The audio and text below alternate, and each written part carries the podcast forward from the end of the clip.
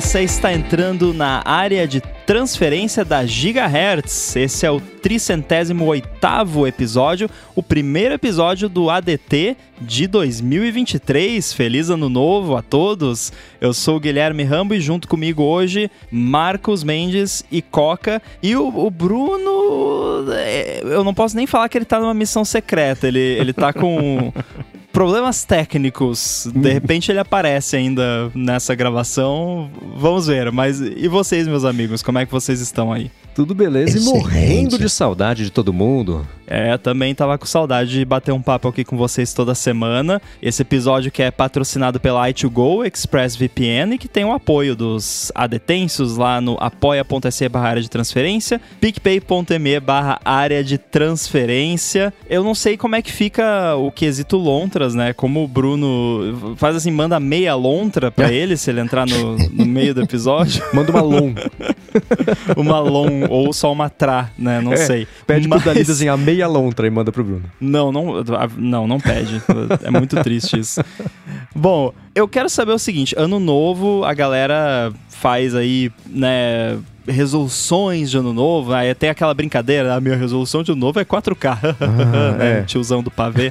é, mas muita gente quer aprender coisa nova, quer atingir um objetivo, quer, enfim, fazer alguma coisa diferente. E eu sei que tem uma pessoa aqui que escondeu de todos nós, inclusive de mim, que já começou aí na, na, a trilhar o seu caminho de aprender uma coisa nova já desde o ano passado e, e agora esse ano está com um objetivo um pouco mais concreto e esse é o nosso mini assunto de hoje. Então, Marcos Mendes, me conte sobre aprender Swift. Que história é essa? Pois é, é essa foi. Eu dei uma pincelada nisso é, no último área de trabalho, comentando com a Bia, né, que a gente fez a nossa lista de promessas, promessa não, de objetivos de ano novo, né, um pessoal, um profissional e um tema livre. Quem tiver interesse para saber os nossos três, escute lá o episódio, mas há que eu, um, um deles é esse aqui, que é justamente lançar um aplicativo. Eu comecei, eu, eu já contei várias vezes aqui, como eu sempre me interesso por aprender a programar e depois de um tempo eu falo, cara, isso não é para mim, meu cérebro não é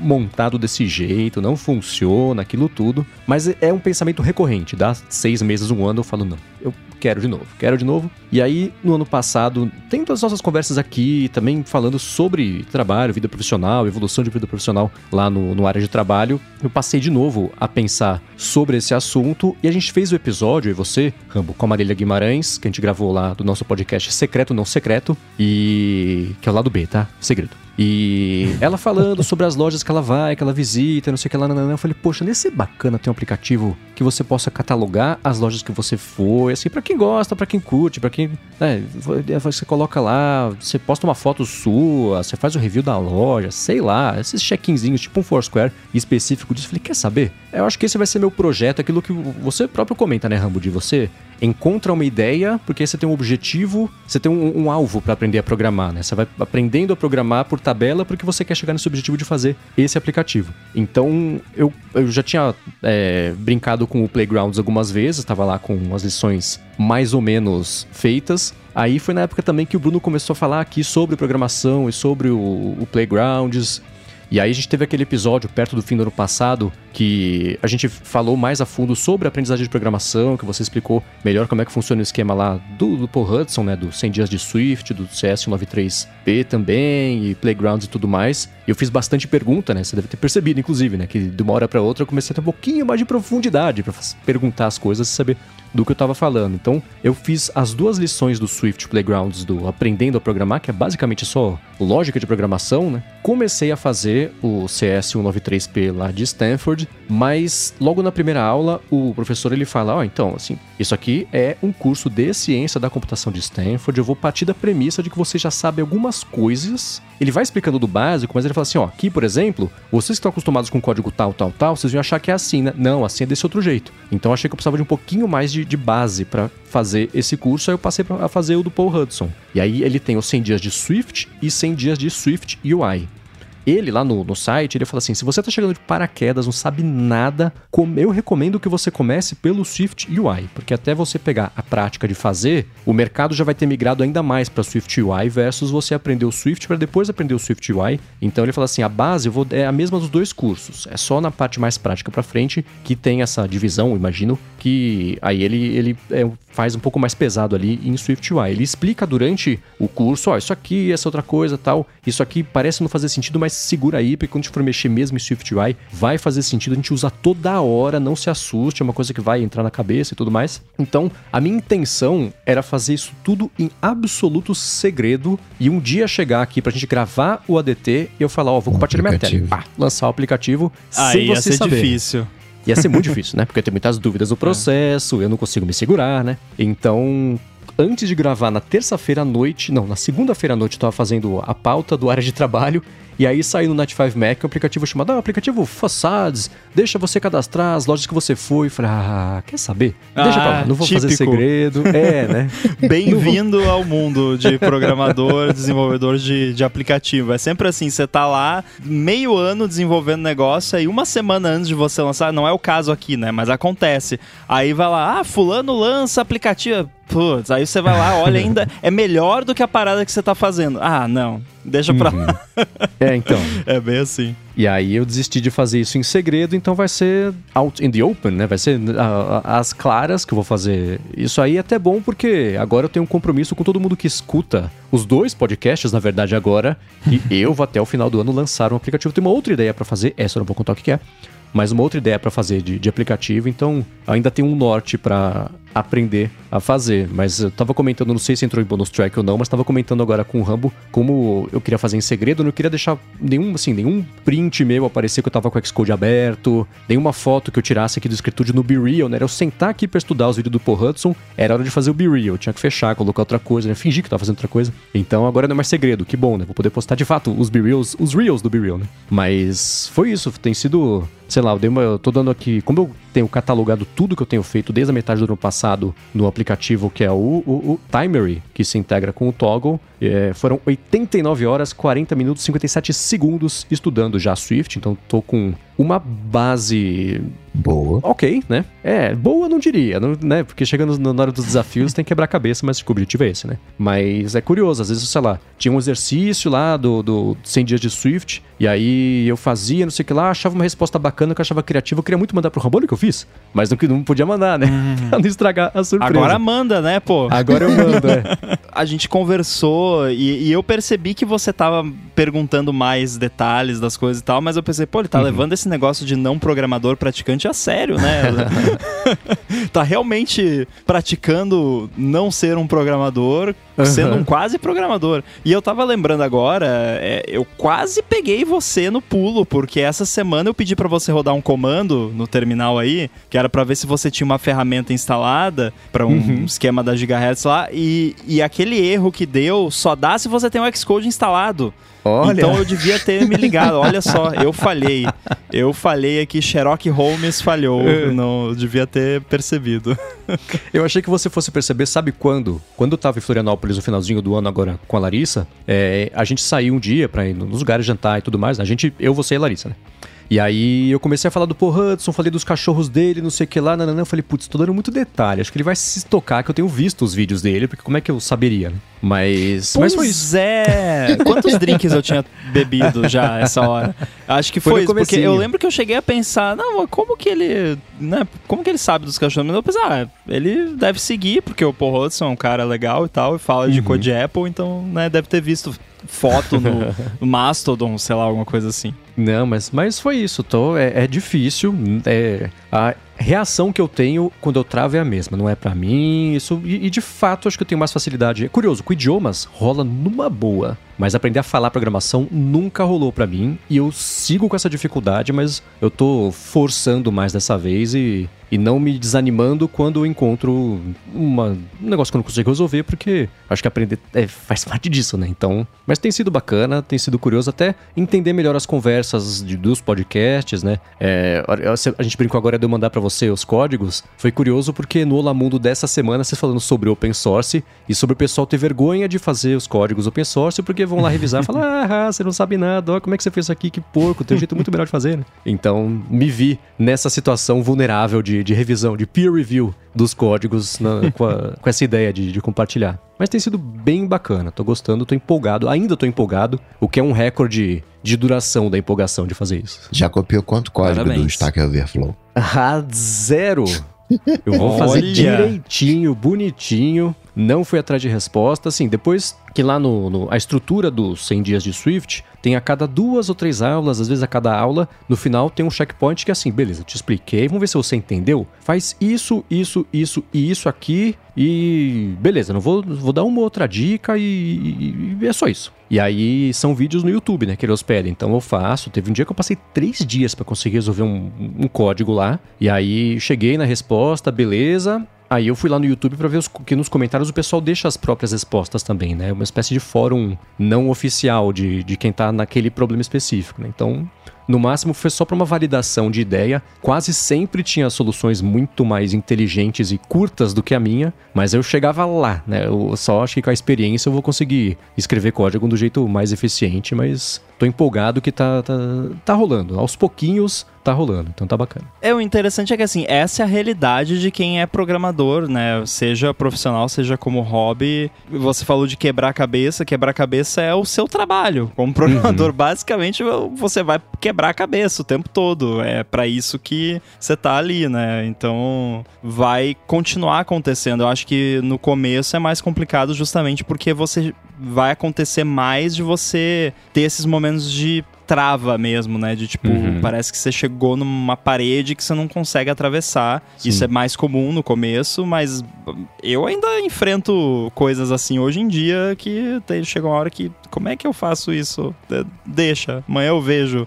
E aí, às vezes, você fica um dia, dois, três, às vezes uma semana quebrando a cabeça num único problema que parece impossível de resolver até que você dá um jeito, né? E, uhum. normalmente o dar um jeito é você tá tomando banho, tá caminhando, tá, né, tá fazendo alguma outra coisa e, putz, acho que assim vai. E aí você uhum. vai lá e, putz, era isso, né? Passei três dias quebrando a cabeça e cinco minutos de caminhada resolvi, né? É, o que eu não sei se é com, porque comigo, sei lá, mesmo nos desafios, ele fala assim: ó, vai lá, é isso aqui e ó, divirta-se fazendo, pensando, divirta-se. Eu tô sofrendo faz três dias para chegar nessa resposta aqui. que divirta-se, está louco? Então eu não sei se para programadores que têm o cérebro de programadores isso é divertido e eu que não consigo achar diversão no sofrimento de achar o problema, ou se é porque eu não eu tô aprendendo ainda, então é, é, sei lá, você se sente burro de não estar tá conseguindo pegar um conceito que você acabou de ver e aplicar num problema diferente. Né? Voltei aos tempos de escola, aqui, provas de física eu zerava por causa disso, né? Então é.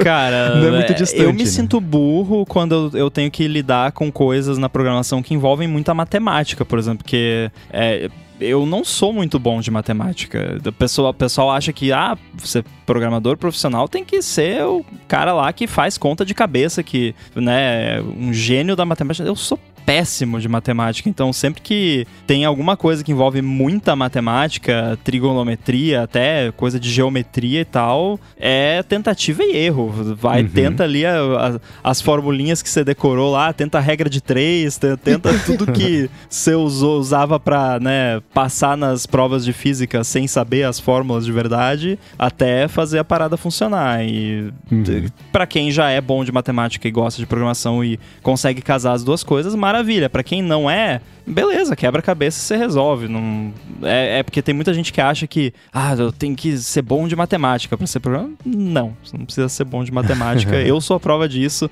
Acho que o, o Marco Arment também é um que fala que, que, também não é bom de matemática. Tem o David Smith, por exemplo, que a gente fala bastante dele aqui. Ele é um cara que eu já considero um pouquinho melhor de matemática, que ele faz umas paradas usando matemática que são bem fora da minha zona de conforto, né? Lance envolvendo círculos e raios e uhum. essa teorema de Pitágoras, essas coisas já não é muito comigo não, mas é isso, cara. Vai quebrar a cabeça sempre. Eu, particularmente, não acho o processo de quebrar a cabeça em si tão divertido. Normalmente eu acho mais divertido chegar no resultado. Uhum. E aí, uhum. às vezes, o... depois que você chega no resultado, você fala, pô, olha que legal a solução Sim. que eu encontrei. Mas, e para quem acho que para quem é. Acho que você é um cara que faz muito, tipo, sudoku, essas coisas, que, que gosta, tipo, de ter uma resposta certa para as coisas, talvez uhum. isso incomoda um pouco, porque na programação normalmente não existe uma resposta certa, você tem várias respostas certas. Uhum. E isso às é. vezes é um pouco incômodo, porque você encontra uma resposta certa e aí você pensa, não, mas esse, desse outro jeito também tá certo. Então qual que é o jeito certo? A resposta uhum. é: não tem jeito certo.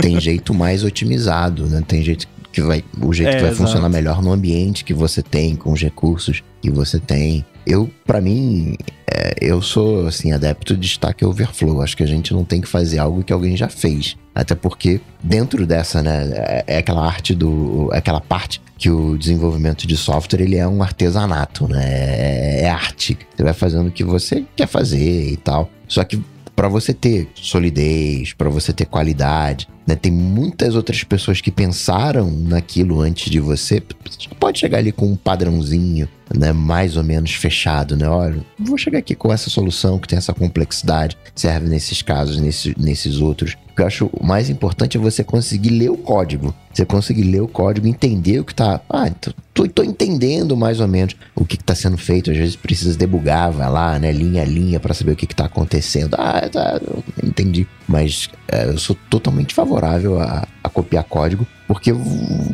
você tá trazendo toda uma expertise de, de, de anos pro teu aplicativo, pro teu software, que né, vai dar robustez, vai dar qualidade. É, eu, isso de não ter resposta certa, eu consigo fazer analogia com Photoshop, por exemplo, porque é isso, você precisa fazer, compor uma monta, compor uma imagem, fazer uma arte qualquer, né? Você tem 300 jeitos de chegar no mesmo resultado, e não tem nem alguns que são mais eficientes do que os outros, porque é, é, é o que você tá vendo, né? What you see is what you get. A imagem tá ali, você tem a sombra, você tem não sei o que lá, você... então tem jeitos diferentes de fazer, mas o resultado é exatamente o mesmo. Para código, o, o, o, sofrimento eu acho que tá nisso, é que nem eu fico comparando com aprender um idioma, né? Então eu tô aprendendo a sintaxe, literalmente a sintaxe, né, a gramática do Swift, para depois poder compor as, os parágrafos, frases, parágrafos e o livro, que seria o aplicativo, né? Então, a cada desafio é um desafio dobrado. É eu saber que eu tô. É, é, achar o jeito certo de montar a gramática correta e, além disso, ainda fazer sentido o código e com o desafio extra sempre de ser eficiente, né? Por isso que eu falei que eu chego lá no YouTube, conseguiram fazer a mesma coisa com um terço do código que eu escrevi, mas tudo bem, tô começando. Eu nem me cobro isso nesse começo, né? E a, a sensação de recompensa mesmo no, no final, que, que o Rambo comentou, é, é, isso, né? Você sofre, sofre, sofre, que tá você falando, nossa, que legal, cadê o próximo, né? Então, é, isso sim eu consigo sentir e me relacionar. Você já sai escrevendo em Swift? Como assim? Você tem que resolver um problema. Você já sai escrevendo ah, tá. em Swift o, o, o problema ou escreve em português e depois vai traduzindo para gramática Swift? Não, em, em alemão instrumental. em alemão instrumental.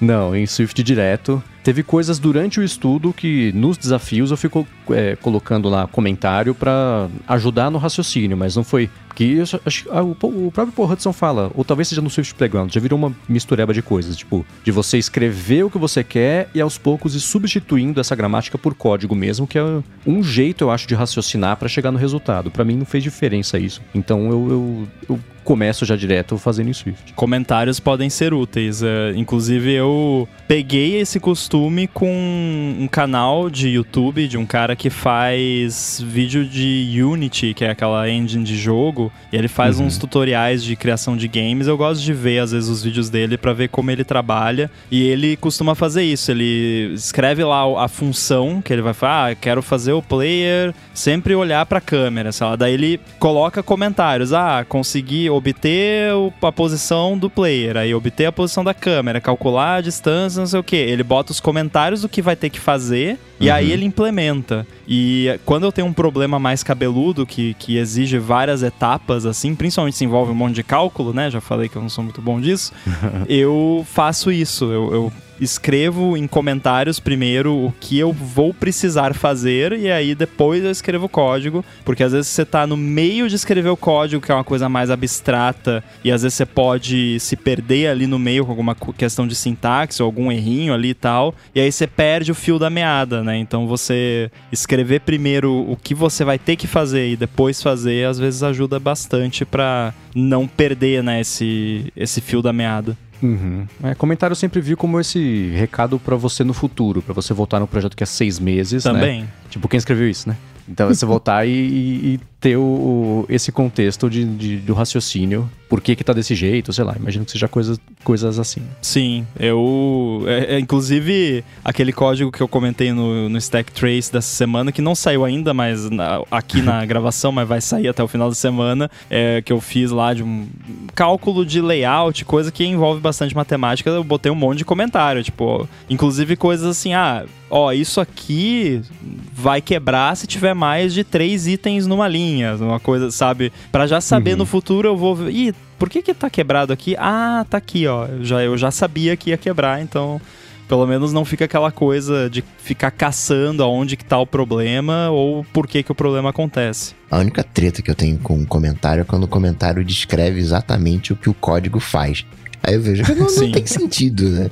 Tem muita. É, o comentário que. O comentário já é o nome da função. Né? Calcula o dígito verificador do, do, do, CPF. Aí o nome da função. Calcula. Não, não, né? É para escrever outras é... coisas, é para escrever os problemas X que tem. X igual a Y. Aí o comentário é: coloca o valor de Y em X. não, não precisa, né? É, uma coisa, e bem quando tava na parte mais difícil dos primeiros 14 dias lá do SwiftUI e a teoria mais pesada, né, e tudo mais, foi quando você me mandou aquele vídeo da continuação de splines da Freya Homer, que é aquele vídeo uhum. de mais de uma hora que ela vai explicando sobre os diferentes jeitos de você calcular os, os, os trajetos ali das curvas Bézier para ser uma coisa contínua Nossa, minha cabeça explodiu várias vezes assistindo esse vídeo. Esse vídeo, eu acho que tanto para quem mexe com motion quanto para quem mexe com programação, acho que ele é uma das coisas que eu vou sempre recomendar. Eu vou, óbvio, deixar aqui na descrição do episódio, tem mais de uma hora, mas passa assim. É muito legal, muito bem feito, muito bem animado o vídeo, né? No comecinho, que tem aquele monte de animação, eu falei, nossa, será que o vídeo vai ser inteiro assim? E é. É, isso, é tudo explicado do jeito didático.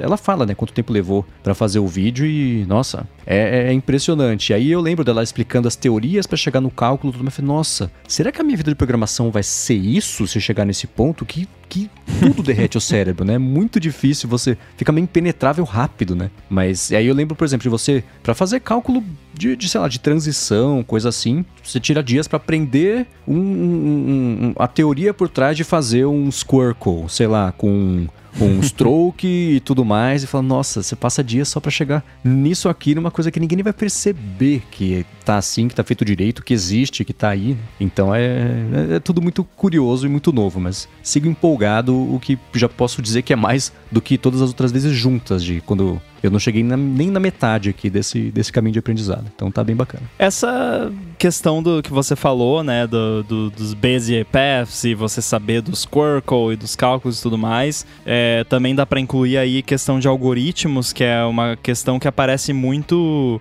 naquelas formulinhas de entrevista de emprego, de ah, como que você inverte uma árvore binária, e aí você tem que fazer no quadro uhum. branco lá, coisa de empresa velha, que eu não trabalhei em nenhuma empresa que faz isso. Acho, inclusive, acho que alguns times da Apple ainda fazem essa palhaçada. Mas enfim.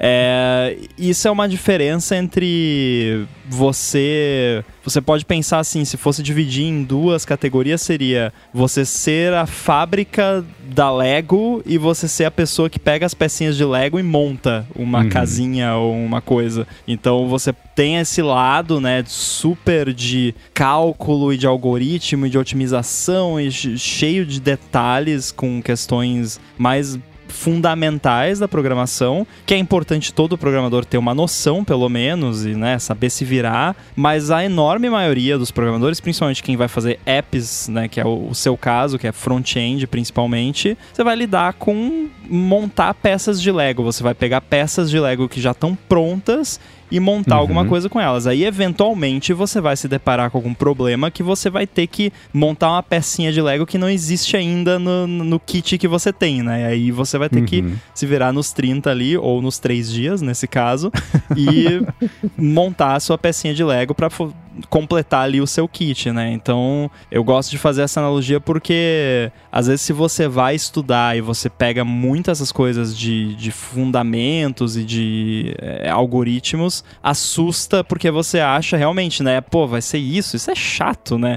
E é, uhum. é, é chato pra caramba. Eu sou programador profissional, acho isso chato. Tem muito programador profissional que acha isso maneiríssimo. E que bom, né? Porque alguém precisa fazer essas coisas. Que bom que tem pessoas que gostam disso que não são eu, porque eu não gosto. Então, né? Fico feliz que, que pessoas gostam e, e cuidam disso pra mim e uhum. deixam a minha vida melhor, porque eu posso, né, ir lá no Stack Overflow, né? Ou no GitHub, pegar o, o que a pessoa fez e usar. Então, tem espaço para todo mundo. Não precisa ficar com medo achando que você vai virar um matemático, né? Se você quiser uhum. aprender programação. Mas se dependesse disso, aí sim eu tava bem ferrado.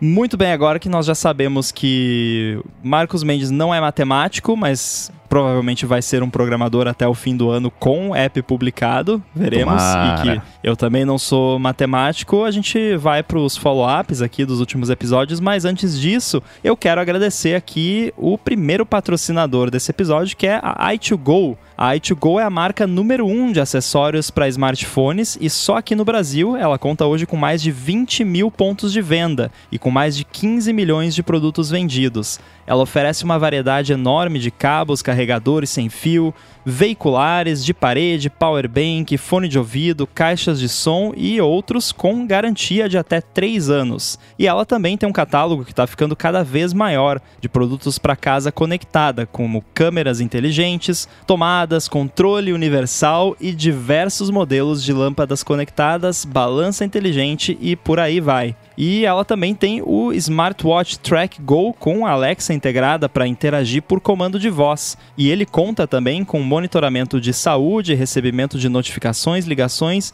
24 modos de esporte e por aí vai. Agora a parte mais legal é que os ouvintes do ADT têm um desconto de 20% para as compras acima de 150 reais lá no site da i2Go. Então, para você que está atrás de um acessório de qualidade, coisa para casa conectada e tudo mais, faz o seguinte: acessa o site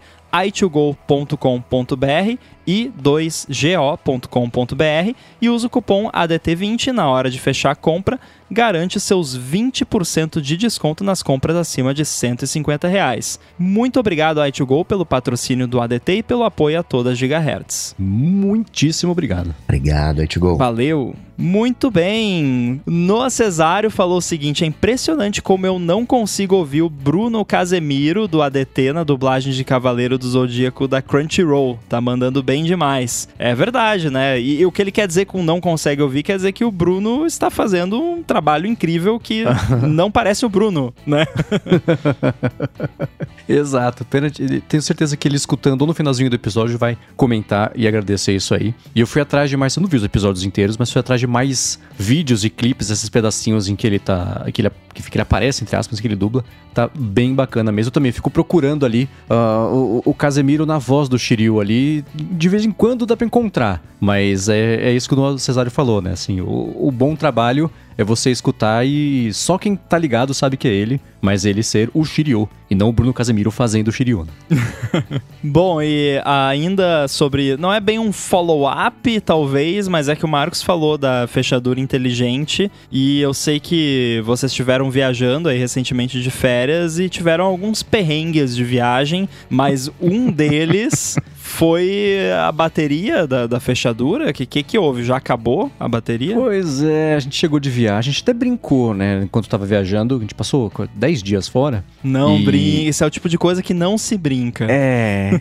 e aí a gente tem duas portas de serviço e a porta da, de entrada mesmo, a, a normal, porta social, sei lá como é que chama. E aí a gente chegou aqui com as malas, falou, putz, vamos em uma? Não, não vai ter acabado a bateria não, vamos lá. Chegamos aqui em cima, encostei lá na, na fechadura pra ela ligar, ela não ligava, tinha morrido a bateria. Bateria. E aí entramos pela de serviço, tudo foi, foi simples a solução, né? Porque se tivesse trancada de serviço, a gente tava com a chave, mas se não tivesse a chave, teria que. Tava chovendo, ter que ir no mercado, chovendo, comprar uma daquelas baterias de 9 volts? Qual que é a voltagem? Aquela Aquela quadradinha, quadradinha, é de 9 volts. é. E aí coloca embaixo lá por alguns segundos, aí dá um pouquinho de suco só pra ela voltar a vida e poder entrar em casa. Então não era como se fosse ficar trancado pra sempre pra fora ali. Mas a resposta longa pra dúvida que pintou lá no começo, assim, dura uns nove meses. Pelo menos no meu caso aqui, durou uns nove meses a, a bateria. Mas uma informação importante é a confirmação, que é uma coisa que acho que foi o Rambo que tinha comentado, que o nível, a porcentagem de bateria que aparece no HomeKit para essas baterias não diz nada, porque falava que tava com Não. 60, 70%, sei lá, e ela morreu. Tudo bem que passou 10 dias sem usar, isso pode ter influenciado também. Uma delas tinha até vazado um pouquinho, a hora que eu tirei que eu fui trocar, Ih, tinha vazado um pouquinho, que não é bacana. Alcalina? Mas... É, Nossa, curioso, né? É É, raro tava- ela tava, tava suada um pouquinho, assim, só uma delas. E tinha um pouquinho de líquido. Não precisamos falar a marca mesmo. aqui, mas talvez compre uma marca melhor. Ah, é, né? É, eu, eu usei a bateria que veio com a, com a Ah, fechadura, que tá. ficou guardada dois anos, né? Então. ah, é. É, Tá é, explicado. não, foi a, não foi a decisão mais inteligente que eu já fiz. Então, é, durou mais ou menos isso. Mas uma coisa também que é curiosa, assim, troquei a bateria e é, é, a gente usa todo dia, a gente não percebe a piora no som do mecanismo que fecha e abre automaticamente, né? Com o tempo você percebe. Eu ia É. perguntar se você. Porque aqui eu te, é a Yale, né, que você tem. Isso é. É, eu eu tenho a August, que é, é a mesma coisa, basicamente, É, é a mesma é a mesma empresa, empresa. né? O modelo não é exatamente o mesmo. É, a sua, ela usa quatro pilhas AA Usa. também. É, então aqui é o mesmo esquema, né? Que a gente fala bateria, mas são, são quatro pilhas AA, e aí obviamente você vai botar alcalina, senão nem funciona. Uhum. E aqui eu acho que dura. Deve durar uns 10 meses, mais ou menos, as quatro. É, tá na média. E você percebe que mais pro final, ela começa assim, normalmente quando você. a- principalmente quando tranca, que eu acho que precisa fazer mais força. Quando tranca, ela faz. Né? E tranca. Aí Uhum. quando tá acabando, ela faz. Né? Ela dá uma, sofrida assim, né? Isso, Parece que a porta tá chorando. Eu ia comentar isso. Trocou, a gente trocou a pilha e mandei abrir. Ela faz um e pronto. Falei, nossa, só a diferença que tava desse outro jeito sofrido. Eu ia falar sofrido mesmo de abrir, que tava fazendo força pra conseguir travar e destravar. Agora eu vou ficar mais atento a isso, né? Quando ela começar a se comportar desse outro jeito, falar, opa, antes de viajar, vamos trocar de novo a, a pilha, ou tirar a pilha, sei lá, só pra garantir. Tirar não, né? Que eu não consigo entrar em casa. Mas trocar a pilha só pra garantir, né? Mas tá aí, a resposta longa é nove meses, mais ou menos, vai durar. É, é- depende do setup também, né? Porque, por exemplo, aqui, a minha eu tenho o deadbolt normal do lado de fora da porta. Hum. Então, não tem porta separada, é uma porta só no apartamento. E aí, se por acaso né, a fechadura tiver morrido, eu enfio a chave ali, abro feito um animal, Tá, né, é. como sempre fiz. É, claro que aí tem que ter levado a chave junto, né? Então não adianta não levar a chave. Mas, por exemplo, a gente vai viajar semana que vem, eu vou levar uma chave junto, porque, né, vai que acaba, vai que dá algum problema. Então, melhor prevenir e levar a chave junto nesse caso. E chegando aqui, o padrão é tentar usar a fechadura, mas se por acaso der algum problema, a gente não precisa chamar um chaveiro, né? É, ia ser péssimo. É um domingo chuvoso, o chaveiro ainda tá feliz de vir aqui. Mas chamar é, o lockpicking minha... lawyer. Deixa eu caçar no YouTube aqui um jeito de abrir a porta de casa. No meu caso aqui É. não, né? Porque eu tenho, tenho a fechadura da porta mesmo, que eu não uso mais, porque a fechadura que veio junto com aquela americana, aquela grandona, né, parrudona, ela é do lado de fora é operável só por meio da fechadura eletrônica mesmo, né? Por isso que ela tem esse método de fazer a, a, a- a carga emergencial ali embaixo, porque é o único jeito de abrir mesmo. Mas tá Fazer aí, pegar no tranco. É, tipo isso. Muito bem, eu quero saber agora se eu vou poder gravar o ADT com o microfone do meu Mac na rua em Roma, sei lá, no meio da, do Coliseu. e eu vou estar com é, esse som de estúdio que estou agora. Vai rolar? Conta mais sobre isso, Marcos, que você que estava vendo isso aí. Tem uma ferramenta aí da Adobe que tá dando o que falar, né? Cara, tá. Literalmente. Ela, ó, trocadilhos cretinos não intencionais. né? Ou intencionais, não sei. É, ela tinha aparecido, acho que no ano passado, o Coca tinha mandado. Tinha até testado, acho já, né, Coca? Sim. O da, da Adobe, que é um melhorador de voz para podcasts que por enquanto tá de graça, né? Vamos todo mundo treinar o um negócio para eles, aí depois eles vão passar a cobrar, mas quer falar primeiro a sua experiência no passado com isso, Coca, para depois eu falar como é que foi o teste aqui? Então, isso é uma ideia, entre aspas, relativamente antiga da Adobe, né? Todo mundo nessa vibe de, de inteligência artificial, whatever, que ela renomeou mais recentemente para Adobe Podcast. Era Adobe Shasta, né? Aí chamou de Adobe Podcast que vai ser a nova solução dela para fazer tudo. Então, não só você vai poder gravar no microfone fuleiro, com ruído, whatever, e sair uma qualidade de estúdio, e você nem vai precisar de microfone eventualmente, porque vai editar alguma coisa, você vai editar em texto e ele vai pegar uhum. a, tua, a tua voz e vai mudar a tua voz para reproduzir aquilo que você escreveu. Então, é, vai ser uma solução completamente matemática, entre aspas, já que a gente está falando de programação, e né, aqueles deepfakes, e vai ser nesse, nesse nível. Essa solução completa, ela tá. Você tem que pedir acesso, ainda não está liberada para todo mundo, mas tem um braço que está aberto que é o Voice Enhancer que você manda um, um áudio qualquer e ele dá aquele boost. E eu fiz um teste gravando no microfone do Mac, padrão, assim, Mac em cima da mesa. Peguei o iPhone também, né, olhando para ele como se estivesse fazendo um, uma selfie, né, um, um videozinho de selfie. E o produto final impressiona. Você não consegue discernir se foi gravado no iPhone, se foi gravado no Mac, você não consegue discernir a fonte. E a qualidade pro leigo diz, cara, isso é um microfone profissional. Quem tá atento, né, quem já tem o hábito, quem liga né, para isso, vai sentir que tem ali umas escorregadinhas. Mas o resultado final, principalmente se você estiver ouvindo em 2x, imperceptível. Uhum. É, foi parecida a minha experiência. Eu fiz o teste hoje. Eu fiz hoje o teste porque apareceu lá no, no meu feed, lá no Mastodon, alguém tinha postado um vídeo de um canal do YouTube. O cara falou: Ó, tá aqui, vou mostrar pra vocês aqui um minutinho essa ferramenta da Adobe. Meu áudio tá ruim de propósito. Tô gravando aqui do microfone do computador, tô longe, tem eco na sala, tá uma porcaria de propósito. Mas eu vou fazer assim, e aí ele colocava o áudio tratado, que era um vídeo sem corte, e ficava um áudio excelente, parecia qualidade de estúdio, o tratamento da voz direito para a voz dele, pelo menos parecia, né? Quando eu conheço a voz da, da pessoa, só conhecia aquela ali do vídeo. Eu fiz um teste aqui e ficou ok, né? Mas é aquilo que você mesmo comentou, né, Coca? Assim, eu sabia onde procurar. É o defeito, né? Eu tinha a referência de onde que não estava certa a voz, né? Eu acho que se a pessoa estivesse escutando sem ter a referência, aparecia no máximo que eu estava falando um pouquinho com o nariz congestionado, assim, mas era um, uma,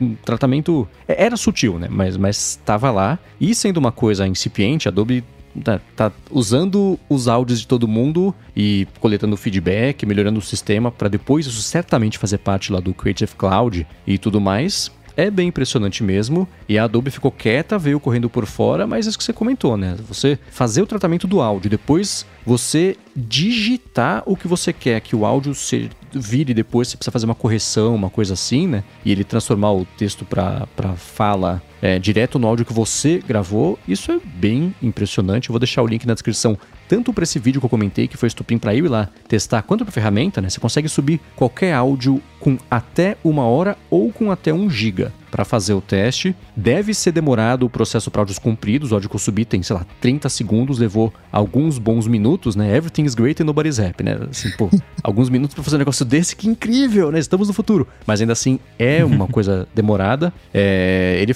lá o sistema fala assim, ó, pode levar até 10 minutos Levou uns bons três ali para fazer esse, esse tratamento do áudio de 30 segundos, mas é impressionante, né? A gente falou no ano passado sobre como foi o ano das IAs e chamou muita atenção o lance de IA, primeiro as de imagem, depois as IAs conversacionais e esse é mais um, sei lá, mais uma fronteira que está sendo cruzada pela IA. A gente pode colar daqui a pouquinho, já emendar o papo do Microsoft Vali. É o Ali com o Dali com, com voz, né? V-A-L-L-E, que também é impressionante, é promissor, mais do que impressionante, é promissor. Então, tá aí mais um, um mercado. O Bruno sempre falou sobre isso, né? Sobre como a profissão dele, os aspectos da profissão dele é, iam mudar bastante, porque essas IAs estão chegando para fazer isso e, lá na frente, inevitável que façam bem, né? Bem que eu digo, fa façam direito, façam muito bem feito. Lá na frente, eu acho que é lá na frente. Eu, eu fico mais pensando no, no próximo passo. Em podcast, tem muita gente que tem vício de linguagem, que fica naquele é. Uh, é. Imagina você ter um texto, aí tem todos os és, todos os as, e aí você uhum. faz um Command F por E, por A, enfim, pelo vício que for e elimina tudo aquilo do áudio. Acho que é uma coisa mais, mais factível de acontecer. A Nvidia, ela tá com uma série de ferramentinhas. Não vou aqui classificar como IA, não sei se pode colocar esse, é, essa chancela, mas tem muita coisa. Eu vejo algumas coisas que a Nvidia tá fazendo e fico, puxa vida, minha placa tinha que ser Nvidia. Porque eles estão é, fazendo coisas de áudio, né? Então, eles têm esse voice enhancer. Eles têm um outro que, eu, que o iPhone faz também, mas eu achei sensacional. Você tem que ler um texto, aí você fica com o olho lendo o texto e ele corrige o seu olho. Então ele te deixa sempre olhando para a câmera e você tá lá com o olho no teleprompter teleprompter. Ah, é isso aí. para um lado e pro outro. Negocinho que das letrinhas que fica correndo. É, e, e forçado mesmo. Você, é como se você estivesse olhando para um canto da tela e ele joga o, o olho para frente, como faz o FaceTime, né? Que o pessoal até ficou tirando uma onda um tempo atrás, colocava um Não, óculos. A Apple a... tentou fazer, uhum. a galera ficou tão creeped out com isso que a Apple tirou. Até hoje não voltou Sim, esse voltou? negócio. Pensei que tivesse é, não. lá. Não, a Apple implementou, acho que ficou no ar por uma versão de iOS. E aí todo mundo, ah, que absurdo, que horror, é o fim do mundo, é o fim dos tempos, tira isso. A Apple tirou e nunca mais voltou. É um ah, recurso maravilhoso tempos, que eu achei. Que o problema. Mó né? maneiro. Né? Exatamente. E essa galera já, já mudou pras colinas hoje em dia, né? Uhum. Eu lembro de um vídeo que um cara pegava um lápis e colocava assim na, no olho eu e o lápis também. ficava todo torto assim. Sempre que falam dessa função, eu lembro desse vídeo também, do lápis todo torto, dobrado e entortado, porque era a correção que o vídeo estava fazendo. Eu lembro desse vídeo também. Se eu achar, eu coloco na descrição também para quem. Porque isso ficou no ar tão pouco tempo que eu acho que tem gente que nem vai saber, nem vai lembrar que isso rolou, mas rolou e foi o bafafá da semana. Tipo aquelas fotos de Instagram de modelo que a parede atrás está distorcida e você é. não consegue entender por quê, né? Normalmente bem na área do, da cintura, é né? Uhum. Exato. Agora, uma outra coisa que eu coloquei junto na pauta que é, é desse mesmo mercado, basicamente, é que a Microsoft, a Microsoft anunciou nessa semana coisas que não vão acontecer quando o Adobe Podcast Voice Enhancer estiver funcionando perfeitamente, né? Mas a Microsoft publicou lá no, no GitHub um demo do sistema que é o Vali, né? Que é o Dali ou Wally de voz e o, a promessa, a teoria é essa. Ele precisa de 3 segundos só da voz de alguém para já treinar o modelo que reproduza essa voz falando qualquer outra coisa e a entonação e o jeito, a língua meio presa, se a pessoa tiver, esse tipo de, de coisa, voz mais anasalada, menos e tudo mais. E eles publicaram um, uma, um, um paper, sei lá, uma, uma, pesquisa mostrando como é que funciona toda a parte mesmo, mais nos bastidores ali desse modelo para ele funcionar, e o treinamento e tudo mais. E publicaram uma série de exemplos que tem a voz original de 3 segundos, tem a voz, o, o, processamento e o modelo em treinamento até chegar no resultado final. E, enfim, eu vou deixar na descrição aqui para vocês poderem também dar uma espiadinha quem quiser. A minha impressão sobre isso é que é um pouco mais é, é, rudimentar do que o que a Adobe está fazendo, por exemplo, mas aponta também para o mesmo caminho e o que impressiona é são três segundos só que precisa do áudio para fazer a reprodução e aí sim você poder falar qualquer outra coisa. Não, não, não vamos discutir aqui os, o potencial gigantesco ruim que isso tem, né? Porque é óbvio que dá para usar isso para o mal. A Microsoft até coloca no finalzinho lá dessa página um, um ethics statement falando que já, já que dá para você sintetizar é, o, uma fala que mantém a identidade identidade de quem está falando. Isso tem risco de mau uso do modelo e tudo mais. Então, eles falam que fizeram experimentos partindo da premissa de que a pessoa não vai fazer bobagem. Basicamente é isso, porque é claro que a primeira coisa que a gente imagina que um mau uso disso seria disso é de você fazer um discurso, sei lá, um político falando alguma coisa, né? Essas coisas que a gente já sabe e já viu por aí, inclusive. Já rolou, mas... é. É, então, né? Mas colando com esse negócio, com essa parte otimista da, da ideia, com essa da Adobe também, chamou, não sei, a minha atenção bastante. Eu vi o pessoal comentando sobre isso essa semana. Vale a gente discutir aqui também a respeito. O que vocês acharam? Eu vou ser mais ousado nessa história. Talvez o Rambo saiba do que eu tô falando. O Mendes não, que o Mendes é. é, né, é Café com leite. É o tio do, do, da história. No TikTok tem uma voz nova, é, relativamente, né, na época de Copa, que é a voz do Galvão Bueno. E não uhum. tem jeito do TikTok ter falado, o Galvão Bueno, senta aqui, grava todos esses fonemas aqui, vamos digitalizar a sua voz. Não foi isso que fizeram. Pegaram um modelinho desse, tanto é que você vê, dependendo da, a, da frase que você coloca pro Galvão Bueno falar, dá umas garoteadas ali no processo. Ele diz, pô, isso aí não, não, não, for, não é ele falando. É, os chavões que ele tem, ok, tá ali, provavelmente até gravado, né, de, de, de puxado direto de, de algum lugar, mas aquilo dali é tudo sintético, né? É um volinho na história.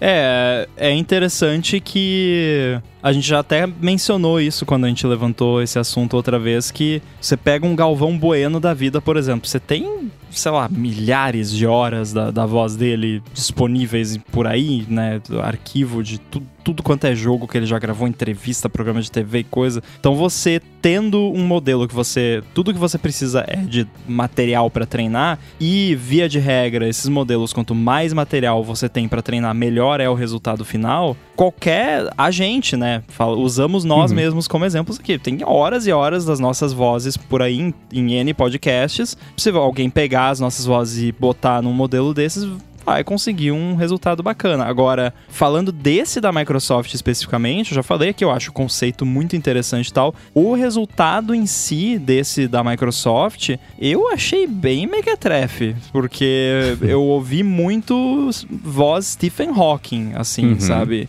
Aquela voz que fala assim, sabe, bem robótica. Eu não sei se é o. É que porque eu ouvi só dois exemplos e é uma voz de um cara. Eu não sei se todos eles é a, a voz do mesmo cara ou não. caras com a voz parecida. Então eu tô falando das duas que eu ouvi. Parecia muito aquela voz meio Stephen Hawking, meio text-to-speech antigão, tradicional, assim. Tudo bem que aí você tem que levar em consideração que a grande sacada desse paper é a, a quantidade baixíssima de material de input para treinamento, né? Isso é o que é o mais impressionante, mas não enganaria ninguém. Assim, na boa. Uhum. Aquilo ali enganaria alguma pessoa, uma pessoa que não presta atenção ou que nunca ouviu aquela voz. Porque você pega a voz, sabe, do meu pai ou, ou, de qualquer pessoa famosa e bota nesse negócio ali dessa forma como eu ouvi e, e bota pra mim, eu vou falar, não, isso aí é, é um robô, né? Claro que pode se desenvolver mais e tal, e se com 3 segundos consegue fazer isso, né? E com 6, e com 9, e com, uhum. sei lá, 120.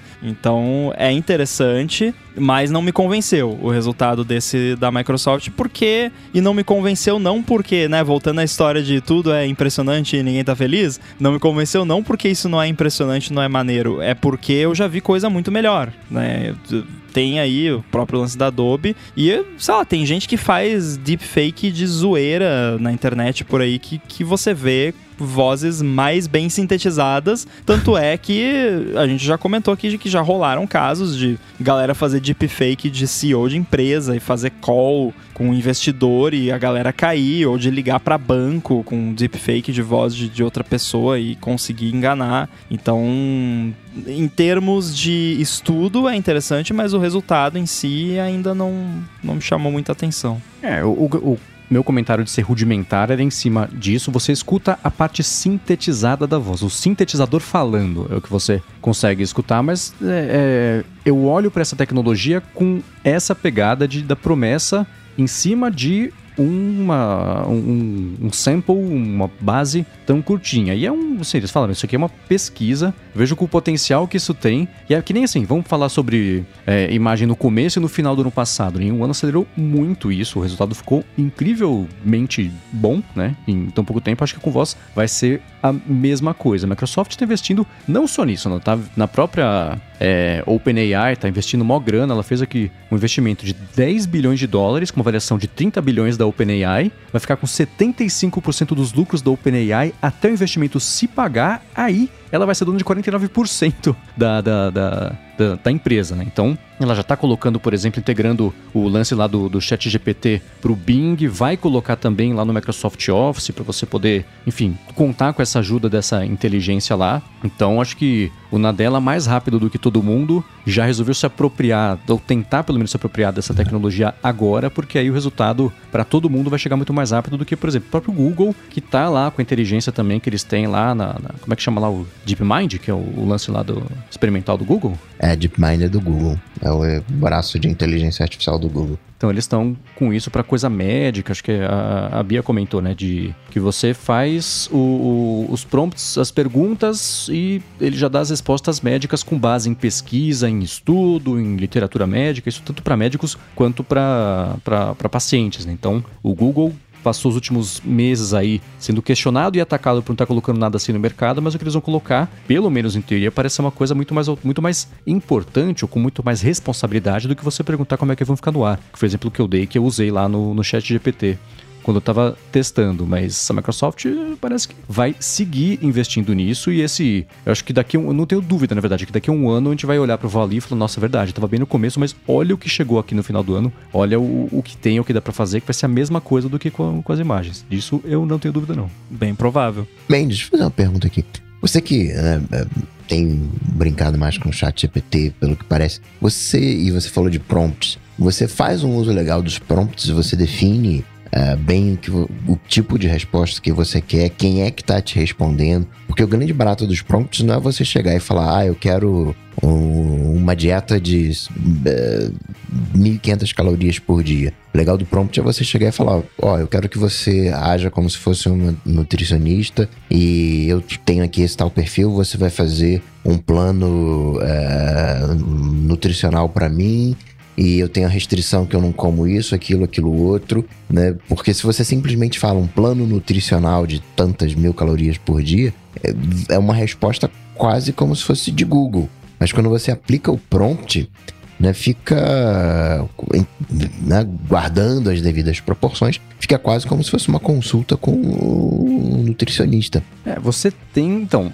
eles como estão nesse começo e eles o tempo inteiro, ó, a gente tá, sou um modelo treinado com base em, em, em textos coletados web afora, isso atualizado até 2021, que é ele fica falando o tempo inteiro que é isso aí. Então ele dá sempre esse disclaimer, mas dá sim para você moldar a resposta que você quer e ele dá uma, uma, resposta, né? Aquilo que, por exemplo, foram banidos lá do Stack Overflow porque dá respostas eloquentes erradas. Aí é tão eloquente, eloquente que acaba sendo convincente. Se estiver errado, se você tiver uma intolerância a alguma coisa, você morre, né? Então, eles ficam disclaimer o tempo inteiro, mas dá sim. Pra, ele responde a, essa, esses condicionais que você coloca quando coloca o prompt de ele gerar alguma coisa, né? Que nem quando eu tava brincando, eu falei, ah, gera para mim um haiku do Yoda substituindo o Ross Friends. Ah, agora gera para mim uma poesia em português falando sobre isso. Ele ia gerando, então ele levava em conta essas coisas todas. Tem, era muito, agora melhorou melhorou um pouco, mas era muito fácil quebrar e ele só falar assim, putz, não sei, eu sou só um robô. Hoje dá um pouco mais de jogo você conversar isso aí. Eles perceberam que estava desencorajando o pessoal a usar quando dava muito desse feedback assim,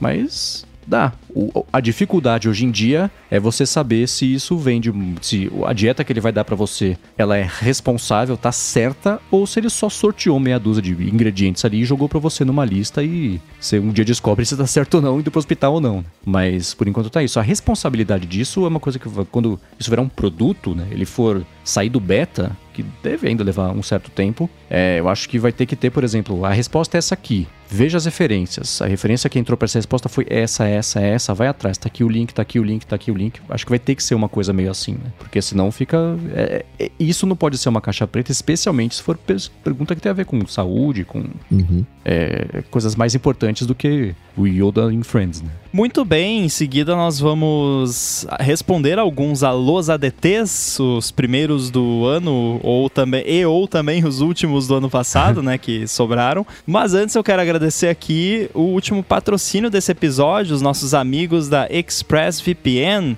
A ExpressVPN oferece duas grandes vantagens, que são uma conexão segura para você navegar e a possibilidade de você usar a internet como se você estivesse em qualquer país do mundo. A privacidade, todo mundo já sabe, quando você se conecta especialmente a um Wi-Fi público, não é nada impossível e nem é muito difícil alguém se enfiar ali no meio da conexão e colocar os seus dados trafegados em risco. Com o ExpressVPN você protege a sua conexão e você passa a usar o seu dispositivo, computador, tablet, celular ou até TV com tudo criptografado e como se você estivesse ali numa espécie de modo anônimo permanente. Isso quer dizer que ninguém consegue rastrear sua atividade e nem olhar para os dados trafegados. Tem gente aí que andou viajando que deve ter usado, né, ExpressVPN aí para proteger a navegação. Como é que foi isso, Nem Mendes? desliguei. Eu passei quase 10 dias com a VPN ligada no iPhone e quando eu compartilhava é, internet também era de, enfim, né? Usei, usei bastante. Tanto lá para fazer, por exemplo, fiquei num hotel lá em Nova York, um hotel,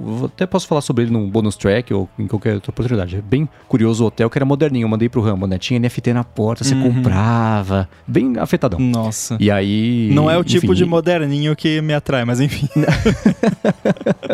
Defina moderninho. E, enfim, lá na casa que, que a gente tava lá, que era dos amigos da Larissa no Canadá, também Mm-hmm. A gente mantive a VPN ligada, porque afinal, por que não, né? Então, usei bastante e segui conectado. Velocidade bacana, aquilo tudo que eles prometem. E entregaram, não tive nenhum problema. Muito bom. Acho que vou fazer o mesmo porque eu, né, vou viajar em breve também, vou conectar em Wi-Fis não confiáveis, né? Então é bom, mas além disso também, você pode se conectar como se estivesse em qualquer lugar do mundo. Você pode acessar o catálogo aí da Netflix ou outros provedores também, como se você estivesse nos Estados Unidos, por exemplo, que é diferente do catálogo que tem aqui no Brasil e vale também o contrário. Então, o Mendes, quando ele estava lá nos Estados Unidos, se quisesse acessar algum conteúdo que só acessa do Brasil, ele podia selecionar lá o país como Brasil e acessar o conteúdo que não está disponível por lá. Uma preocupação que muita gente tem com VPN é como isso afeta a velocidade de conexão.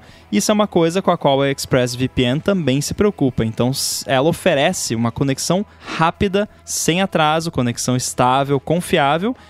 e, claro, segura. Então, para conhecer melhor a ExpressVPN, faz o seguinte: acessa ExpressVPN, expressvpn.com/adt e com esse link você vai ganhar 3 meses grátis na assinatura do plano anual. Você tem 30 dias para testar também, e ainda por cima assinando por meio desse link você ajuda aqui o podcast. Então acessa lá expressvpn.com/adt, garante os seus 3 meses de graça na assinatura do plano anual e começa a navegar pela internet de forma segura, sem ninguém bisbilhotando o que você faz. Conecte aí no Wi-Fi, na viagem, no aeroporto, no hotel, no restaurante, na casa dos amigos, sem medo de ser bisbilhotado por alguém que está ali perto ou na mesma rede que você. Muito obrigado, ExpressVPN, pelo patrocínio do ADT e apoio a toda a Gigahertz. Valeu. Obrigado, ExpressVPN. Muito bem, hashtag AlôADT. Lembrando, você pode mandar pra gente, hashtag AlôADT. Na real, mandar não, né? É só você twittar na, na atmosfera. Não, sei lá, na Twittersfera. Ou no, no Mastodon ainda tá, tá rolando no Mastodon já? Ou, ou, ou não tem busca de hashtag ainda? Tem busca de hashtag, mas só funciona às vezes. Então não dá pra confiar ainda. Ah, então por enquanto vamos manter o Twitter, hashtag AlôADT. Manda sua pergunta que a gente vai selecionar aqui as perguntas mais interessantes, curiosas, divertidas e responder aqui pra vocês. E quem fez isso foi o Bruno Pantaleão e a pergunta que ele fez é bastante direta. Algum de vocês sofreu com o upgrade de arquitetura do HomeKit? Essa é a pergunta. E aí? Eu não sofri porque ainda não fiz. E nem vai fazer também, né? Porque tiraram do ar.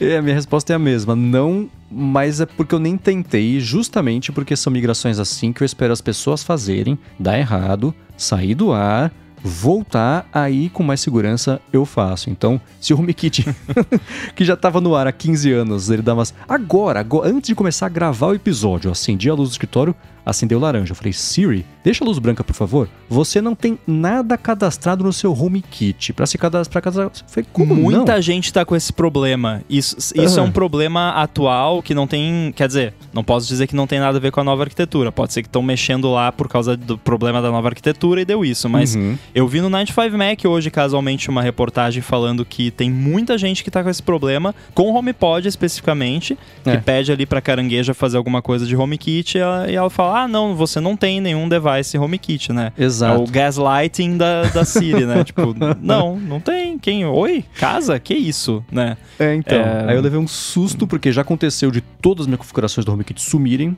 Aí eu abri no iPhone e tava tudo aqui. Aí eu fui feito um animal, coloquei. Everything's great, nobody's happy. De novo, né? Mas foi lá e eu coloquei a luz branca. Respondendo a pergunta do Bruno, eu fiz o upgrade e eu não estou com esse problema de oh. perguntar e falar que não tem. Então, uh, para quem não sabe, né, que rolou um, uma mudança, acho que não foi no 16.2 e aí você uhum. tem que ter tudo no 16.2. Então, Mac, iPhone, iPad, HomePod, Apple TV, principalmente Home Hubs, né, HomePod e Apple TV tem que estar tá tudo no 16.2 e o seu celular, o seu iPhone, se ele não tá no 16.2 e você faz esse upgrade, não, você não consegue controlar. Tipo, você abre lá e aparece um erro, ó. Seu, seu iPhone tem que ser atualizado para você mexer no home. E vale também para pessoas que têm acesso à sua casa também, né? Amigos, familiares e, e tudo mais. Então, quando rolou, rolou o update que apareceu essa opção lá, eu fiquei receoso porque eu pensei, tá, isso estava disponível nos betas, mas vamos pensar quantas pessoas, realisticamente falando, vão atualizar todos os devices da vida dela, uhum. incluindo todos os HomePods, pro beta para testar essa nova arquitetura. Ninguém testou esse negócio no beta. Tipo, a Apple testou. A Apple tem a galera de QA deles lá que com certeza testou bastante. Mas ninguém na prática vai testar isso no beta. Então o que, que aconteceu? A Apple lançou né, o 16.2, colocou essa opção lá para fazer o upgrade, que era opcional, né? Não, não era uma coisa que ele fazia sozinho, você tinha que ir lá, todo um processo para fazer. E aí, quando bastante gente começou a basicamente fazer beta teste da parada em produção, né, que já estava no ar, deu ruim, né? Eles viram que não estava tão azeitado quanto eles achavam, e aí eles tiraram a opção de fazer o upgrade. Mas quem já fez o upgrade ficou num limbo que tá atualizado e é isso. E eu estou nesse limbo porque eu fiz o upgrade porque eu sou um idiota. Então eu fiz, porém eu não me sinto tão idiota porque tá tudo bem. Então, não deu. Ne... Tem um bugzinho só um só, mas não é nada grave e eu também nem fui atrás para fuçar ver se eu consigo resolver, que eu tenho é um shortcut, na verdade, que todo dia, 15 minutos antes do pôr do sol, ele checa se todas as portas e janelas externas estão fechadas e me avisa, tipo, ah, pô, a janela do, da suíte tá aberta, a janela do, da sala tá aberta, porque aí é para eu lembrar de fechar para não entrar muito mosquito e coisa de noite, principalmente nessa época do ano. E esse shortcut tá algum, tem algum bug no HomeKit que agora todo dia ele sempre acha que tá tudo aberto mesmo estando fechado. Ups. Então vem o aviso lá, ô, oh, tá aberto. Daí você vai ver, não, não tá. E, e não é um problema de tipo, ah, a indicação no HomeKit tá errada, porque se eu olho lá no app Home, tá certo lá, tá? Ou tá, se tá aberto, tá aberto, se tá fechado, tá fechado. Então é alguma coisa dessa integração Shortcuts HomeKit que quebrou. De repente, se eu apagar a automação e criar de novo, já resolve, mas eu não, não tive tempo de fazer isso. Mas, cara, fora isso, eu achei que tá mais espertinho, assim, uh, principalmente quando, justamente quando eu peço pra carangueja fazer as coisas.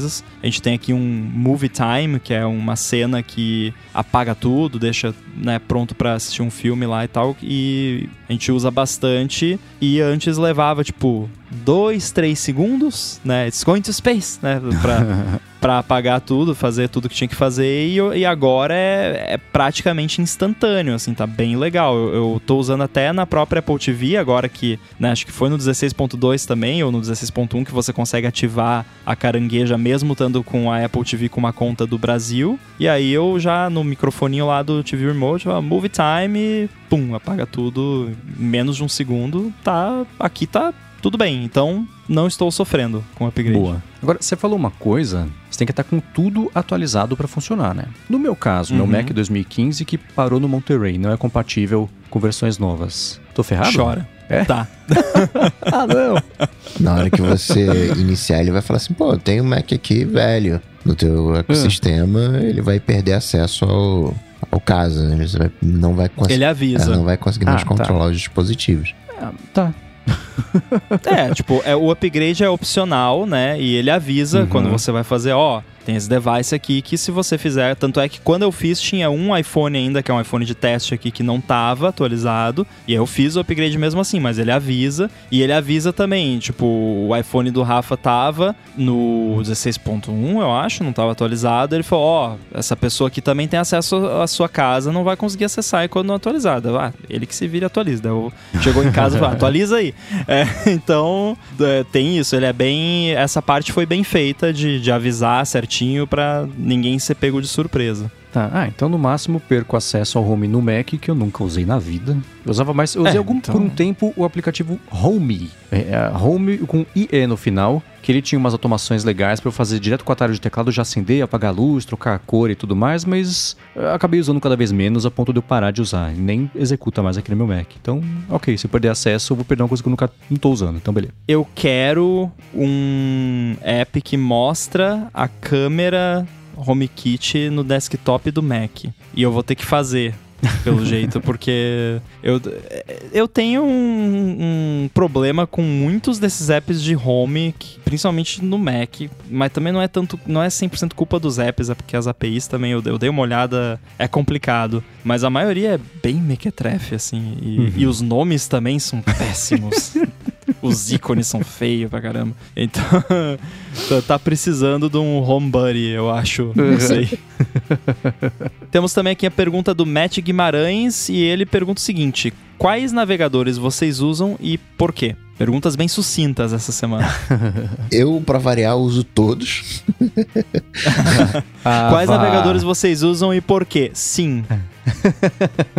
Pro dia a dia, eu uso o Safari com, porque ele tem integração com o iPhone, né? É o, é o principal. Mas, por exemplo, agora eu tô na gravação, tô usando o Chrome. Porque né, Safari só tem uma virgulinha já não vai funcionar no Safari. Então eu uso o Safari pro dia a dia, Chrome para as coisas que não funcionam no Safari, ou quando eu quero ter um outro usuário, às vezes é, eu quero fazer alguma coisa com uma outra persona. Então no Safari eu tô logado como A, e aí no Chrome eu tô logado como B, aí eu faço essas coisas no, no B.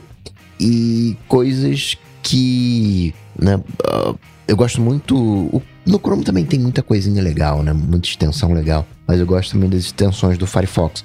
Então, coisas mais específicas de Firefox, coisas, né, uh, assim, né, é um, é um browser meio linha ali, o, o, o Firefox, né?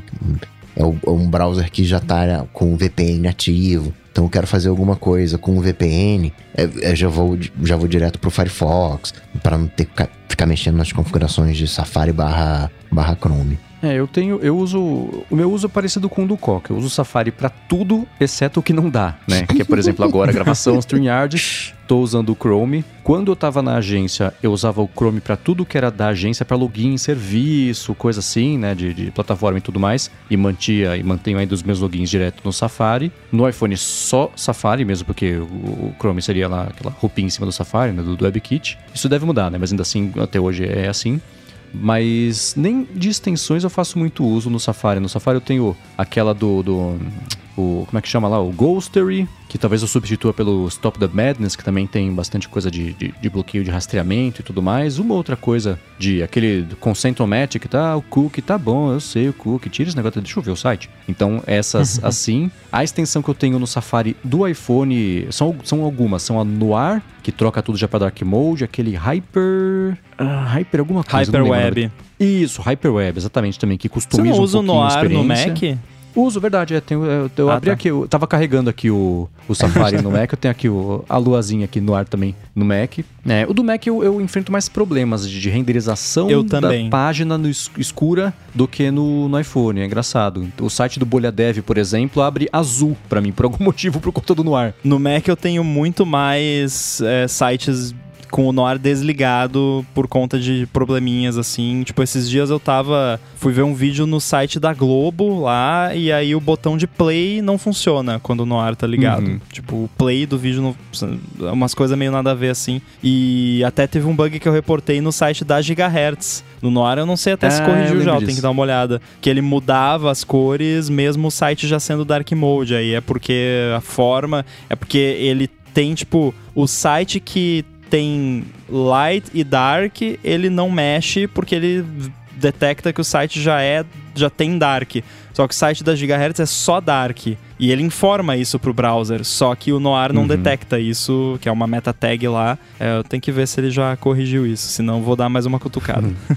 Boa. Mas e você, Rambo? Cara, meio que como vocês, com exceção do browser de gravação que eu uso Firefox. Eu tenho o Firefox só para isso. Eu só uso o Firefox para abrir o StreamYard, então não tem extensão nenhuma, não mexi em configuração nenhuma, tá tudo exatamente como vem de fábrica, porque é o único jeito que eu encontrei o Firefox e um dispositivo agregado no áudio MIDI settings do Mac configurado de um jeito lá com uma vela preta para que é o único jeito que pipoca menos o meu áudio na transmissão ao vivo aqui, pipoca menos ou não pipoca, né? Que na, na gravação tá sempre ok, mas aqui para quem ouve ao vivo, às vezes rolavam uns lances que sempre parece que sempre tinha uma pessoa que ficava pipocando e uhum. quase sempre era eu. Aí eu passei a usar o Firefox e reduziu bastante. Teve uns casos também de estar no meio da gravação e o Chrome simplesmente dar crash por algum motivo bizarro. Nossa. E ele tinha aquele lance também de ficar mexendo no nível do áudio loucamente, que é um, um inferno também. Ah, é. Então eu uso o Firefox só para gravar. Até pouco tempo atrás eu estava usando como meu browser do dia a dia o DuckDuckGo Beta para Mac, que eu acho que ainda está em beta, não saiu de beta ainda, mas e, e o Boom sabe disso, eu falei para ele, né? Não estou traindo ele aqui ao vivo, mas traindo o movimento. Eu, eu tive, é, eu tive que voltar para o Safari por conta da integração. Não adianta, você sente falta das abas do iCloud, uhum. os grupos de abas, tudo isso eu passei como feedback para ele. É, o DuckDuckGo é complicado complicado porque eles têm uma pegada de privacidade extrema extrema, assim, muito extrema, a ponto de ser inconveniente, né? Que é aquele trade-off, né? De segurança e conveniência. Uhum. Então, por conta disso, ah, não, não vamos sincronizar abas, porque aí ia ter que ter uma conta que ia mandar para algum lugar, é, aquela coisa, né? E eles estão estudando formas de fazer isso de uma maneira privada e com criptografia ponta a ponta e tudo mais, mas até lá eu fico sem esse recurso, né? Porque tem DuckDuckGo para iOS também, roupinha em cima do Safari, aquela coisa toda, mas se tiver tivesse pelo menos abas sincronizadas e favoritos sincronizados entre Mac e, e iPhone, já resolveria 99% do, do que eu sentia falta. Mas então, por enquanto, é Safari por conta do ecossistema, basicamente. E performance também, né? Se você for olhar, por mais que todos os navegadores hoje em dia se preocupem com performance e tenham uma performance aceitável, o Safari de longe no Mac, principalmente quesito consumo de energia, é o mais eficiente, é o que consome uhum. menos energia, é o que vai gastar menos bateria no seu laptop se você está usando laptop ou uh, no iPhone não dá tanta diferença porque a engine é sempre a do, do Safari, mas no Mac é tem uma diferença significativa de bateria entre Safari e outros browsers. Muito bem, e para finalizar o Alô ADT, esse primeiro Alô ADT do ano, vamos de uma pergunta do Anderson Silva que tem tudo a ver com né, ser o primeiro do ano. Ele diz o seguinte: o que vocês mais esperam acontecer ou fazer neste ano de 2023 que não tem nada a ver com tecnologia ou com o trabalho de vocês. Exemplo, um produto ou serviço, um filme, um evento que vocês queiram ir, uma viagem que queiram fazer, provar um prato em algum restaurante, alguma coisa assim. Então, pergunta interessante. vocês têm alguma resposta aí, alguma coisa nessas categorias não tecnologia, não trabalho? Tenho uma resposta secreta. Essa não ah, vai dar por enquanto vale. para falar o que que é, mas quando acontecer, aí eu falo, era isso, né? É, mas é curioso, teve um, tinha um restaurante que eu sempre quis ir, chamado Le Bernardin, que é de um chefe de cozinha chamado Eric Ripper, que é um cara famoso, conceituado e tudo mais. Le Bernardin é, é lá de Nova York, é estrela Michelin, três estrelas Michelin e tudo mais. Sempre quis ir, consegui riscar da minha lista no finalzinho do ano passado, então não entra na resposta aqui, eu só queria falar que eu fui, porque é o tipo de, de, de, coisa que é bacana de fazer plano que não tem nada a ver nem com trabalho, nem com tecnologia. Tem uma viagem planejada para junho, para Portugal, e tô empolgado. Vocês sabem, eu gosto de coquetelaria. Crianças, não bebam. E eu gosto especialmente de ir nos bares que são eleitos lá dos 50 melhores do mundo. Faz uns anos que sempre que eu viajo eu vejo se tem e tudo mais. E em Lisboa tem um chamado Red Frog, que tá faz uns anos já na lista. Tô empolgado para ir a esse bar, conhecer esse bar, tomar o, o, nesses bares eu faço sempre assim, eu experimento um coquetel do lugar e depois o meu obrigatório Dry Martini, pra esse eu conseguir medir a qualidade ali do, do bar. Então, neste momento É que nem eu, eu com eu tô empolgado. Manhattan, né? Exatamente, exatamente. Aliás, eu preciso te contar do, do- isso vai ser em off porque vai demorar, mas do bar bem legal que deu pra gente visitar lá em, em Nova York, mas fica pra, um- pra outro momento. Então, o que Boa. eu vou dizer é que eu tô empolgado pra conhecer, pra fazer a viagem, óbvio, de Portugal e, e agora em maio ou junho, não lembro exatamente a data, acho que é um pouquinho pra lá, um pouquinho pra cá, e conhecer esse bar aí. Eu tô nessa Boa. vibe de voltar meio que era antes. Esse ano, acho que eu fui duas vezes no cinema. Fui assistir Homem-Aranha, talvez Homem-Aranha tenha sido ano retrasado, sei lá, e Avatar. Então tem muita coisa que quero fazer, muito atraso pra tirar. Eu vi Baiano no Boa. cinema também. É, eu. Cinema eu não posso me queixar que eu fui bastante no cinema esse ano, apesar de, de tudo, né? No começo, ainda com muito medo, assim, totalmente, né? Ah, esse monte de gente e tal, né? Dá aquele nervoso. Hoje em dia já é um pouquinho mais tranquilo. Felizmente, onde a gente vai, normalmente tá bem vazio, assim, então é, é- não é tão apavorante. Mas eu também tô, tô numa pegada de. te- Tem muita coisa de cinema, de série que eu tô doido pra ver esse ano, que, que vai sair. Mas eu também tô na vibe da viagem, só que é, é meio trapacear, porque é semana que vem já, né? então é, um, é uma aspiração que já está né, muito bem encaminhada. Então semana que vem eu Uhum. vou tirar aí as minhas férias, finalmente fazer a primeira viagem né, de férias de fato desde 2020. Então vai ser muito legal. Estou muito empolgado. Matar a saudade da Itália, porque eu gosto muito da Itália, Uhum. principalmente da comida italiana. Então vai ser bacana. Vou voltar aí com uns quilinhos a mais, provavelmente. De lei, né? Com certeza. Muito bem, obrigado aí todo mundo que mandou as suas perguntas aqui pro Alô ADT. Podem continuar mandando lá e a gente vai tentando responder aqui ao longo dos próximos episódios. Mas por hoje é só, então quero deixar aqui já um agradecimento mais uma vez aos patrocinadores i2Go e ExpressVPN, ao Edu que edita aqui o ADT, nos faz parecer inteligente, Edu que tirou umas férias da gente, agora vai ter que nos engolir de novo, né? Então valeu Edu aí, um abraço, um feliz ano novo pra você também que tá ouvindo isso aqui agora, com certeza. E pra falar com vocês, como é que faz? Bom, eu sou MVC Mendes no Mastodon, apresento um bando de podcast aqui na Gigahertz e o Bolha Dev, que é um podcast diário da Alura, um noticiário diário da Alura sobre tecnologia, inovação e desenvolvimento. E escrevo também pro ifeed.pt. Pra falar comigo, só ir lá no Google bater Coca-Tech, que a gente troca uma bola, ou lá no Instagram, no arroba coca.tech. Muito bem, estou lá no mastodon.social, arroba underline inside, Twitter é a mesma coisa, Guilherme Ramo 2 no Instagram, tem também o Olá Mundo aqui na Gigahertz. E é isso, tudo dito e posto, a gente volta na semana que vem. Falou. Falou. Tchau, tchau. Valeu!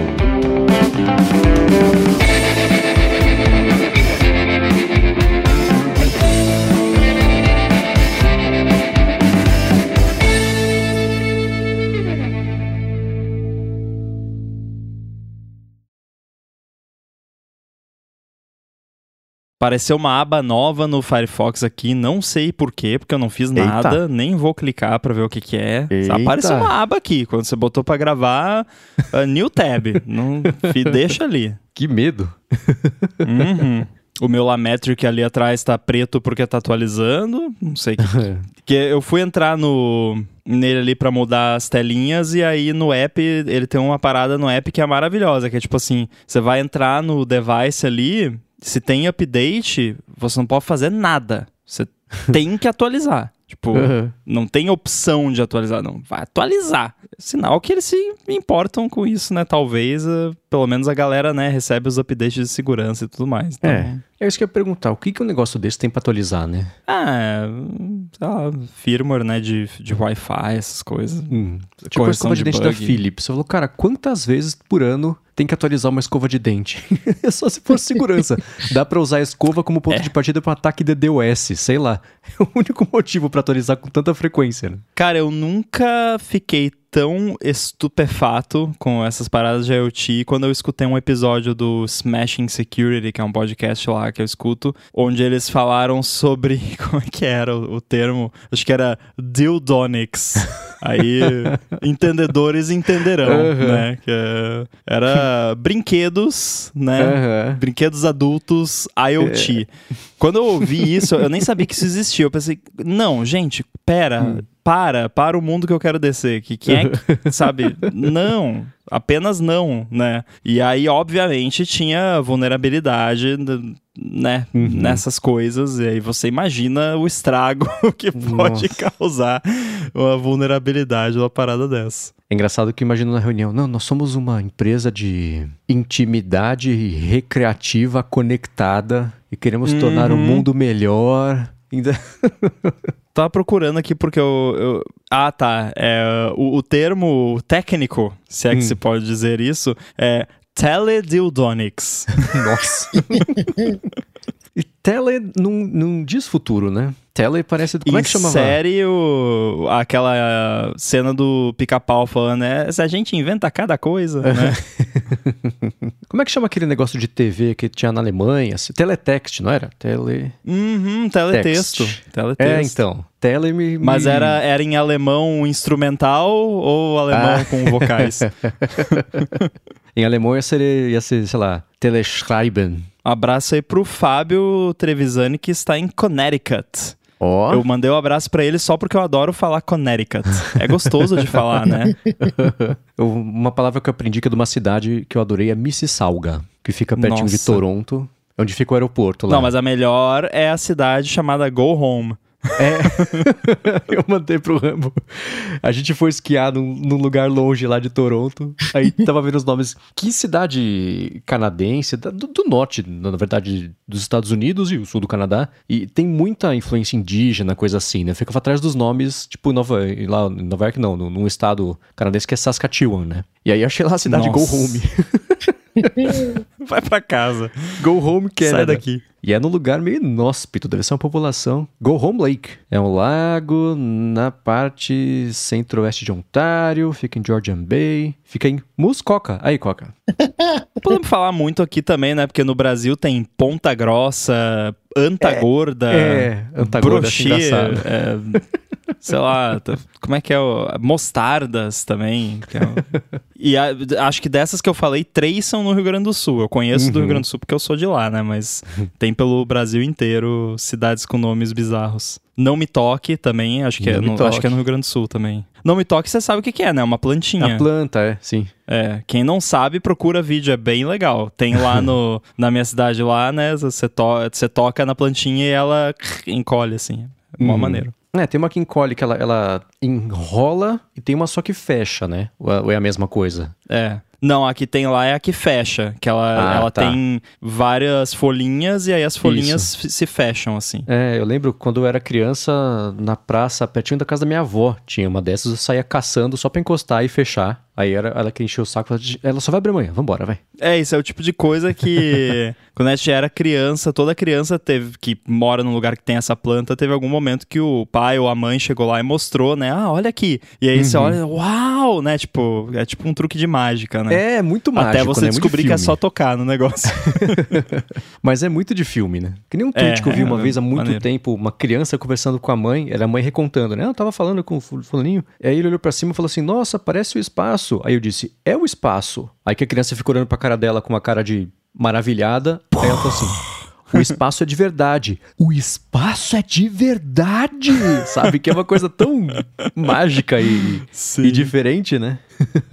eu sempre lembro. É, o meu pai tinha um. Eu não sei se era uma enciclopédia ou uma revista que tinha dos, dos dinossauros. Acho que toda criança tem uma fase que, que é apaixonada por ah, dinossauro, ah, né? E, e, eu lembro quando meu pai mostrou e falou: não, mas os dinossauros realmente existiram, né? E aí a gente, nossa, sério? né? É, e na minha infância, bem na época, eu tinha 8 anos, né? Que é de 93, saiu Jurassic Park, né? Que aí foi um. Nossa. Foi na época certa, né? Eu lembro que Sim. tinha uma revista que você comprava, os- cada edição vinha um pedacinho de um osso de um T-Rex, sei lá, tinha que comprar 30 pra montar o T-Rex inteiro, que brilhava no escuro. Eu até acho uma memória que ele brilhava no escuro, posso estar imaginando. Mas que tinha Não é a isso, mesma revista. Será que é- não é a mesma revista que. Acho que teve uma edição que veio um óculos 3D. Que aí tinha o, aquele 3D mequetrefe de azul Aham, e vermelho, azul. Na revista. E aí você botava, vinha o óculos dentro, né? Aquele óculos uh, Aham. papel celofane lá, sei lá. E aí você olhava e via o dinossauro em 3D. Era uma maneira, né? Porque não tinha computador, não tinha nada, né? Não Uhum. tinha cinema 3D na época, então. Devia Foi uma revolução. Ser. Foi bem, essa, época foi bem frutífera pra. É. Olha lá, a revista, o Iago Santos. Ah, a revista Recreio tinha mesmo o lance dos óculos 3D. Boa. Mas essa Boa, é da revista, essa. é, revista Dinossauros, que era da Globo. Achei aqui, porque os óculos é vermelho e verde. E era um T-Rexzinho, que você segurava Uhum. assim com as pernas. É esse aí. Ó, coleção Revista Dinossauros Globo. Ó, tá, tá vendo aqui, ó. Do 1 ao 52. co- Ah, não tá mais à venda. 1 ao 52 com os É, óculos. é essa mesmo. Olhei aqui, realmente. tá, me- a, a capa rings a bell. É, É, essa mesmo. Tava 390 reais. E aqui é a mesma Caraca. revista. Tinha os, os, sei lá, os fósseis e esse lance dos óculos. É, eu acho que eu vi esse esqueletinho montado. Eu não Uhum. lembro. Não lembro detalhes dele, mas eu tenho uma vaga lembrança de ter visto esse esqueletinho. Eu lembro da sensação de montar. Que curioso. Eu bati o olho, nele agora, foi trans- tipo o Ratatouille, a hora que o, que o crítico de comida bota o- a garfada na boca. Eu olhei pra, pra, pra foto agora do fóssil e me vi com 6, 7 aninhos. Não, eu, eu só tenho isso pra cheiro. Se eu sinto cheiro de alguma coisa. Daí. Eu acho que eu tinha que, que trabalhar com essências também. É, eu nasci sem o plugin do olfato. É, se depender de- só disso pra sobreviver, tá ferrado. não tem desvio de septo, não? É, Eu faz acho a- que eu tenho. faz a operação e depois você vai respirar em 4K. É. que tem um lance, eu vi outro dia um vídeo de alguém pega, sei lá, as narinas, puxa pra cima e abre, puxa meio pro lado, assim, e respira bem. Eu falei, aí eu fiz, eu falei, caramba, será que é assim respirar? Que a pessoa fala, respira assim de graça? E eu tive essa sensação. Então devo ter desvio de septo, nunca olhei muito a fundo. Um dia. Eu acho que eu puxei meu pai, porque ele, ele não tem desvio de septo, eu também não, que eu não que eu saiba. Uhum. E ele tem um olfato muito apurado. Quando a gente era criança era um inferno, porque não podia nada com cheiro. Tipo, house de uva verde era banido da nossa família, né? Jamais. Porque aquilo, né, um, um cheiro forte, né? E, e ele é muito enjoado, assim, qualquer cheiro ele fica enjoado e tal. Uhum. Porque sente muito forte, né? Qualquer cheiro. Então, não dava pra comer nada escondido. Que, ah, você comeu tal coisa. Já, já tinha escovado o dente, você comeu bergamota, Nossa. né? Se bem que É. bergamota é sacanagem, né? Porque bergamota é um negócio. É, tangerina, mexerica, é. enfim, pra quem não sabe. Lavar a mão por dias pra sair o cheiro. Exato.